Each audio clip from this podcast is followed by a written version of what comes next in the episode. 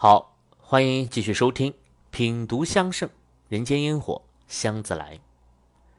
继续上一期的话题啊，我们接着来看皇太史四香当中的第四款香，名为小棕香。那么这款香很特别了啊，它是四香当中啊唯一一款跟黄庭坚本人的这个经历没有联系的香啊，因为黄庭坚他没有在香拔当中讲述他与此香的任何渊源。但是他却借由这款香向我们讲述了一个古老的故事，而这个故事的主人翁就叫小宗。香拔的第一句是这样说的：“南阳宗少文，家遁江湖之间，原琴作金石弄，远山皆与之同享，其文献足以追配古人。”那么这句话从字面上来看啊，似乎是很好理解的，啊，就是一个叫宗少文的人啊，他喜欢游历江湖四海啊，这个善抚琴，而且呢，琴功了得呀，他的琴声可以如金石一般铿锵啊，能够让远处的山峦都与琴音同享共鸣啊。那我记得我以前还啊看过一些解释啊，说呢这种现象嘛，肯定是因为啊山谷让琴声产生了。一些回音啊等等，但是当我们去认真的探究这段历史之后啊，我们就会发现这种解释啊，完全就是断章取义了。那么这位南阳宗绍文啊，他原名宗炳啊，绍文是他的字，他其实呢是宋朝的一位大画家，他也擅长书法和音律。那当然，这个宋啊，它是指南朝宋齐梁陈的那个宋，距离黄庭坚所生活的年代非常的遥远啊，所以他对于黄庭坚来说也是一位古人了。那么关于这位宗少文的记载呢，主要是在《南史隐逸传》啊这部著作里面的。那大家一听这个书名嘛，就应该猜到啊，他是一位隐士了。那包括陶渊明啊，也是被记载于其间的。那么书中就这样写道：“说宗炳啊，好山水，爱远游，西涉金屋，南登衡岳，因而结与衡山，欲怀上平之志。有疾还江陵，叹曰：‘老疾俱至，名山恐难遍渡，唯当城怀官道，卧以游之。凡所游旅，皆图之于世。’谓人曰。”抚琴动操，欲令众山皆响。那么这段原文的意思啊，就是说这个人特别喜欢旅行，他是志在云游四海，而不屑于功名利禄的。那他往西到过荆襄啊，去过巫山；往南呢，登过南岳衡山。他还曾在衡山上结庐而居，想要去修炼成仙。只可惜他有了疾病了呀，不得不回到。江陵啊，也就是荆州城。那么回家养病的这个日子可不好过，因为对于他这种啊喜好云游的人来说嘛，那无疑是成了笼中之鸟了。所以他就叹息道：“病来如山倒啊，这天下的名山大川，我恐怕是难以去看遍了。那怎么办呢？只有沉怀官道啊，躺在床上换一种方式来继续我的游历了。”那么他想的这个办法啊，就是把他所游历过的所有的这个名山大川都画出来，然后贴在四面的墙壁上，这样他就能够以画入镜，继续他的云游了。那么这段文字里用到了四个字，叫做“陈怀官道”啊。我们今天可以在很多的这个博物馆的画展上啊，能看到，特别喜欢用到这个词。那他的意思就是说，要让自己沉静下来啊，摒除杂念，从而呢，通过这些画作啊，通过自己的精神意念来感知这天下之美。那所以他还对人说：“他说如此这般的话呀，我在这屋中抚琴，就能够让众山一同发出声响了。”而他所弹的这首曲子叫做《金石弄》。啊，相传原来是这个东晋的门阀啊，桓氏家族所有的。那么传到他这里，世间就只有他这一个人会弹了。所以这才是这句相拔的真相啊！甚至我们也可以认为啊，宗绍文最后卧病在床的这个状态，他与黄庭坚彼时的心境可能是非常类似的，就是那种心存隐逸之志啊，却无奈受到种种牵绊而无法如愿，便只能退而求其次啊，身居斗室之中去承怀官道了。那么接下来啊，这个乡拔呢继续写道：孙茂生亦有祖风，当时贵人欲与之游，不可得，乃使陆探微画其像，挂壁间观之。那么这里又提到了另外一个人啊，他是这位宗绍文的孙子，名为宗茂生。这个宗茂生呢，他颇有爷爷的风度啊，也是一位高洁不凡、不入世俗的才子。那于是呢，就成了当年很多达官显贵们的偶像啊，就是有了很多的铁杆粉丝了。那么既然有粉丝了嘛，粉丝们就会去追星啊，所以都希望能够邀请宗茂生一起去游玩。但是宗茂生他却并不同意。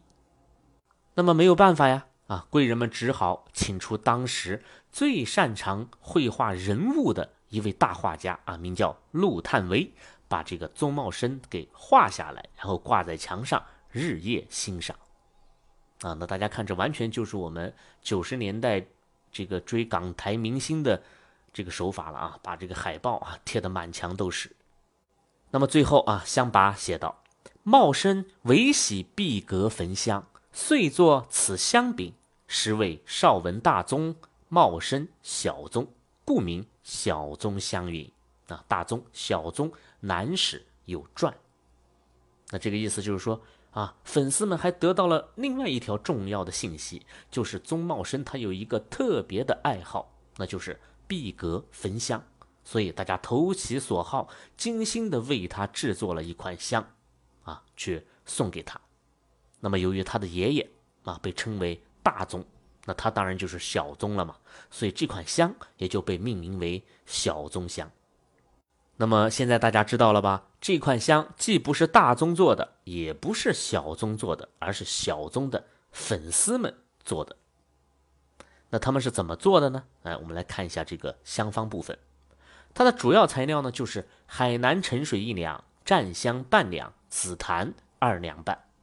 那也就是用海南的沉水香和颜色比较深沉的檀香来作为这个主材的。啊，当然大家注意，这里的紫檀呢，不是我们今天所说的小叶紫檀呐，啊大叶紫檀呐，而是仅仅指的檀香的一种色泽啊，而且是要经过炮制翻炒来让这个檀香的颜色更加的发出紫色。那么接下来还要把鹅泥汁与青枣一起来煮啊，把两碗水给煮成半盏水，那么再把沉檀给投入到这半盏的汁液当中。用文火来继续煮，一直到煮干。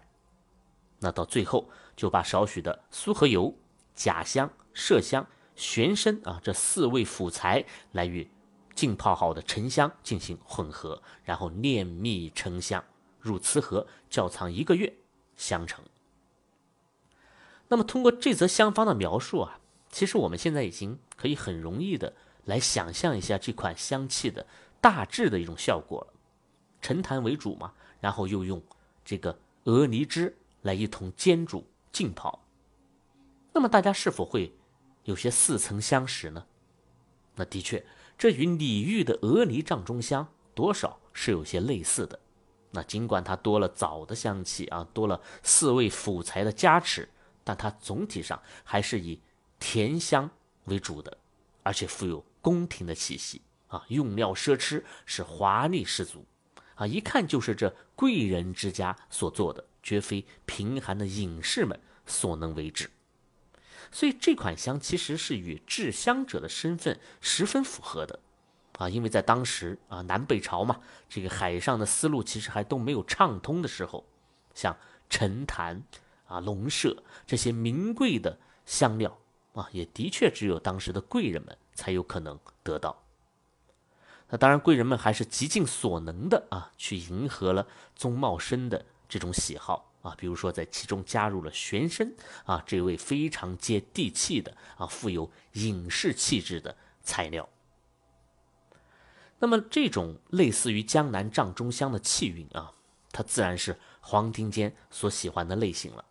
但是我想啊，小宗香能够被收入到四香当中，并非只是因为它的气韵，而是这香方背后关于这些隐士们的故事。那么大宗云游四海时的豪情和他患病之后的无奈之举，都让黄庭坚感同身受，因为他此起彼伏的人生，又何尝不是如此呢？而那位爱香的小宗，虽然他淡泊功名，却能够让功名加身的权贵们都俯首帖耳。那这也让黄庭坚看到了内心深处他最想成为的那个自己。只可惜，这种理想的状态啊，终究只能是个理想罢了。那么至此啊，我们讲完了一可香啊、深静香和小宗香，皇太师四香就只剩下那个没有拔纹的益和香了。但是现在我可以告诉大家，益和香啊，并非是没有拔纹的，只是它的拔纹没有被记录在皇太史四香当中而已。而细心的朋友们一定会发现，在《香圣》卷十二当中，专门有一则记载，叫做“益和香有富贵气”，它是摘自黄庭坚的《山谷集》当中的。那么这段文字啊，其实就是这益和香的跋文了。而且同时，皇太史四香里面之所以会把益和香安放在第一的位置，也是有它重要的原因的。那接下来就让我们再回过头去探寻一番关于义和香的秘密。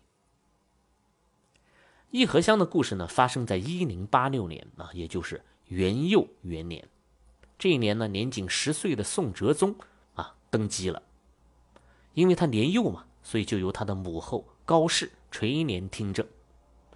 那么这个高氏啊，他是十分信任司马光的，所以一上台呢，就向司马光问策。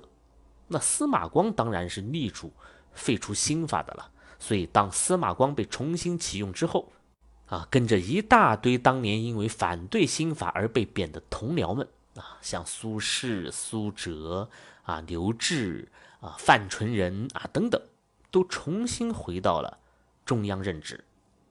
那他们啊，也就是后来的元佑党人。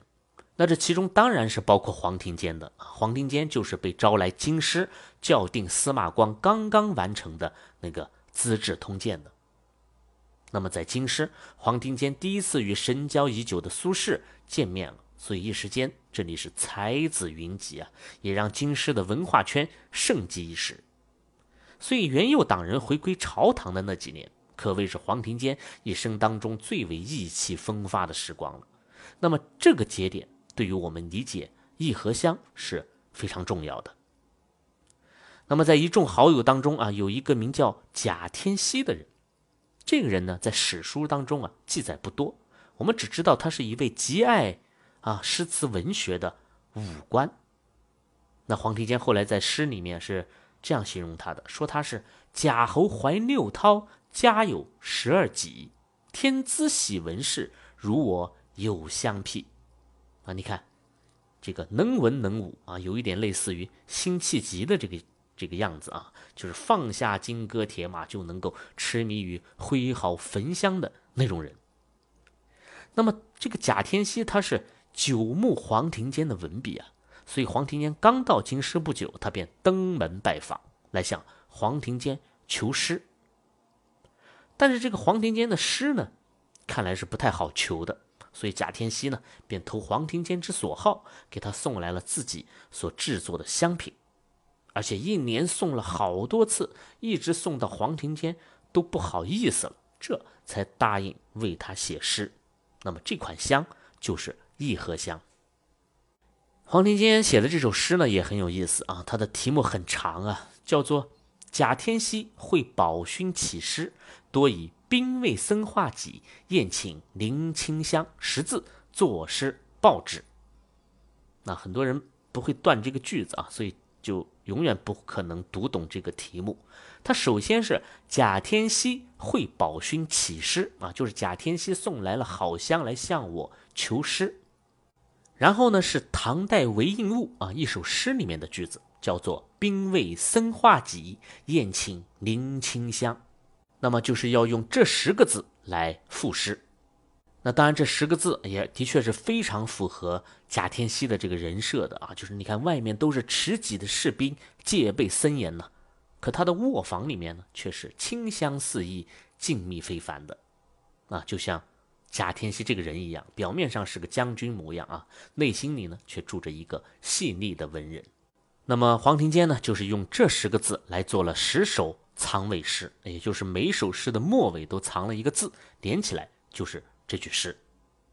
那比如说他的第一句诗就要藏有这个“兵”字嘛，所以就有了大家最熟悉的那句话，叫做“险星游万仞，造遇生五兵，引击相一柱，灵台战空明。”所以大家看啊，这古代文人之间的游戏啊，是多么的雅致啊！而且还不是那种做做样子的附庸风雅，它是真的需要洞彻古今、博闻强记的真风雅。那否则别人给你写了诗，你都不知道是个什么意思啊，那得多尴尬呀！我们讲到这里啊，其实就是给大家解释了啊这个颐和香跋文的前半段。那么现在我再来给大家念一段。这个原文啊，想必大家就能够听得懂了。原文是这样写的：贾天锡作颐和香，清丽闲远，自然有富贵气。觉诸人家荷香疏寒气。天锡屡会赐此香，唯要作诗，因此兵卫僧化己，宴请宁亲相遇，作十小诗赠之。犹恨诗与未公，未称。此香耳。那么由此可见啊，这个黄庭坚对于香气的评价就是八个字啊：清丽闲远，有富贵气。而且富贵到了什么程度呢？富贵到了让其他的一众荷香都显得有些寒酸了。那同时啊，他也自认为所做的这十首小诗还不是太工整啊，还配不上这一荷香的气韵。啊，可见他对这款香的香气是评价的很高的。那么更有意思的呢是跋文的后半段，那我先给大家来念一遍。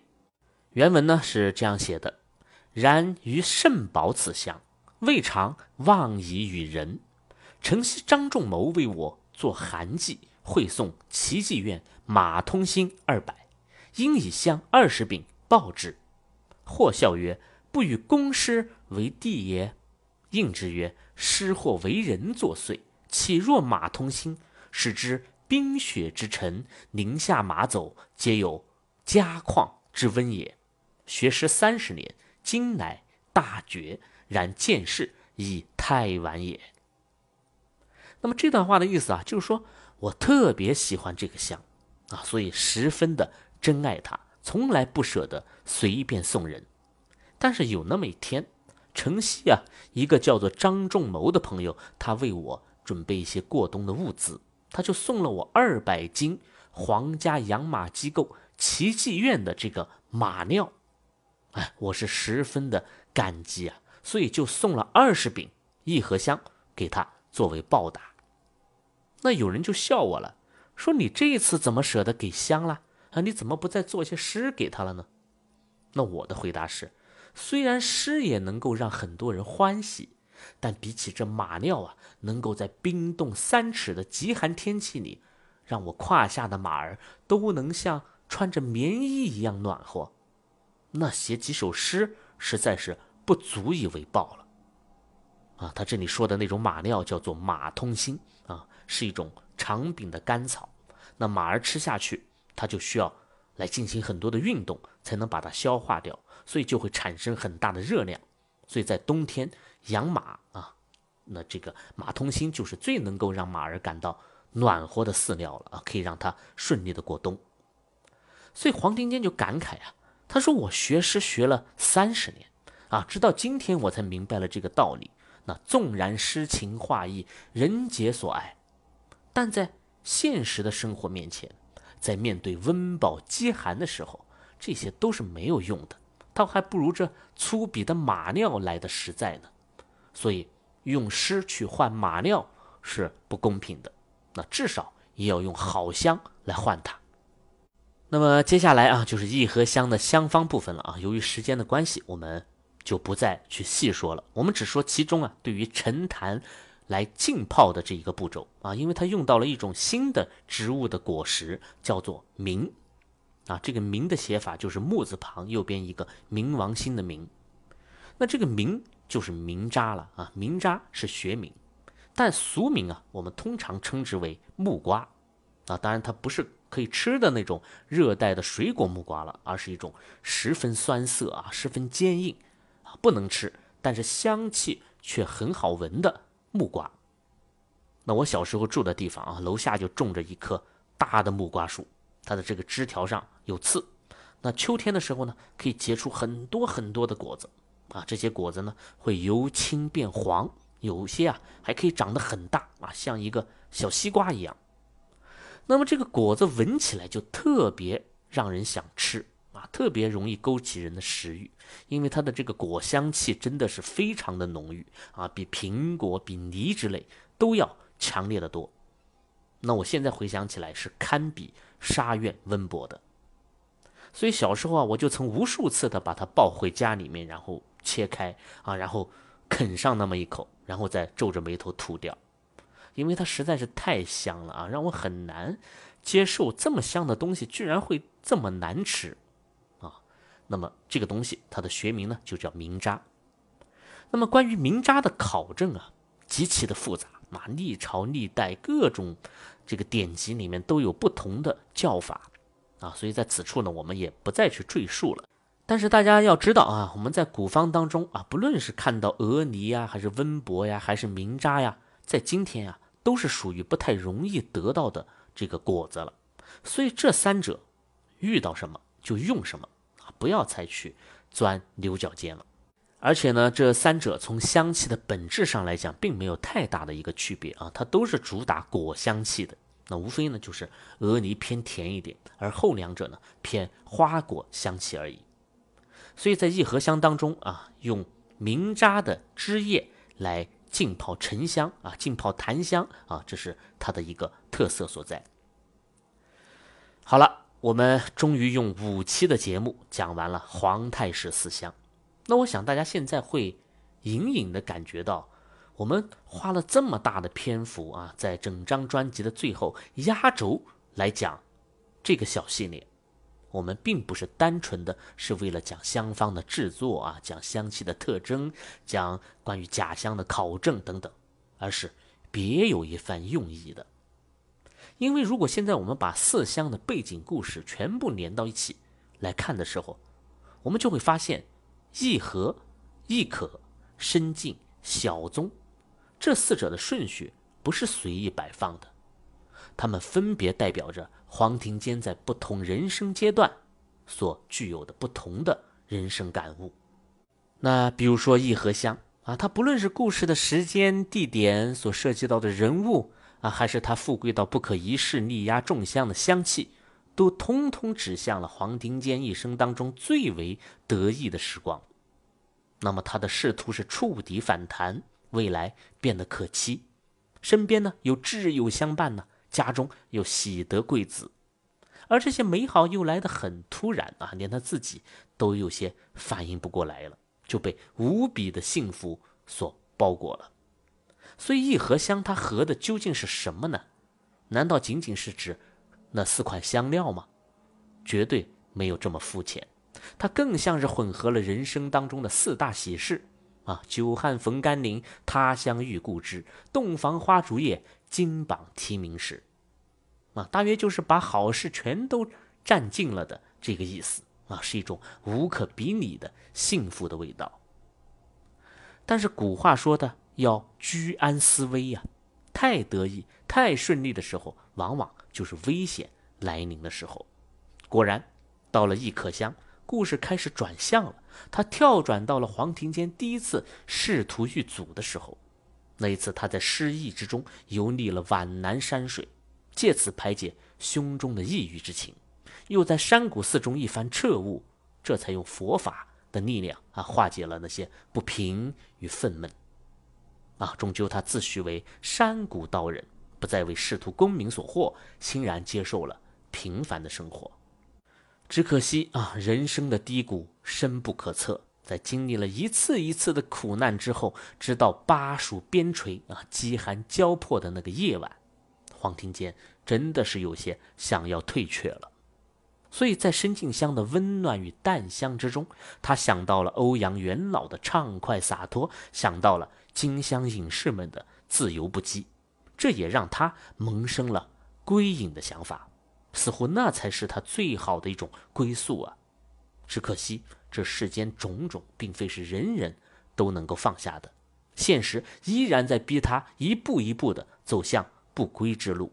最后到了小宗乡，那我想彼时的黄庭坚大概已经是身陷囹圄了，他开始有些后悔。为什么没能早早的像大宗、小宗那样归隐山林、畅游四海、碧阁焚香呢？可惜世上没有后悔药啊，他只能去面对现实。但是好在黄庭坚他是有着超人的这个意志和定力的，他依然能够坐卧在宜州小城喧嚣的市井当中，在隔壁屠户闻音嗡嗡的声音之中，在。屠刀之下，那种血腥扑鼻之中，悠然的点起一炉香来，沉怀关岛啊，将自己隔绝在红尘之外。当然呢，他也想通过小宗香的故事来告诉后来的人，人生的价值并非一定要经过飞黄腾达才能够被证明。有的时候，抛开世俗的眼光，安心的去做自己想做的事情，也未尝不是一种好的选择。那么，我想这就是被黄庭坚隐藏在四香当中的秘密了。你可以说是黄庭坚的一生，也可以说是我们每个人的一生。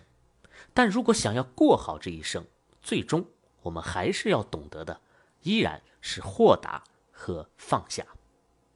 当然，我给大家讲皇太史四香啊，还有一点用意，就是希望大家呢，对于中国古人的香气啊，不要停留在表面的探索。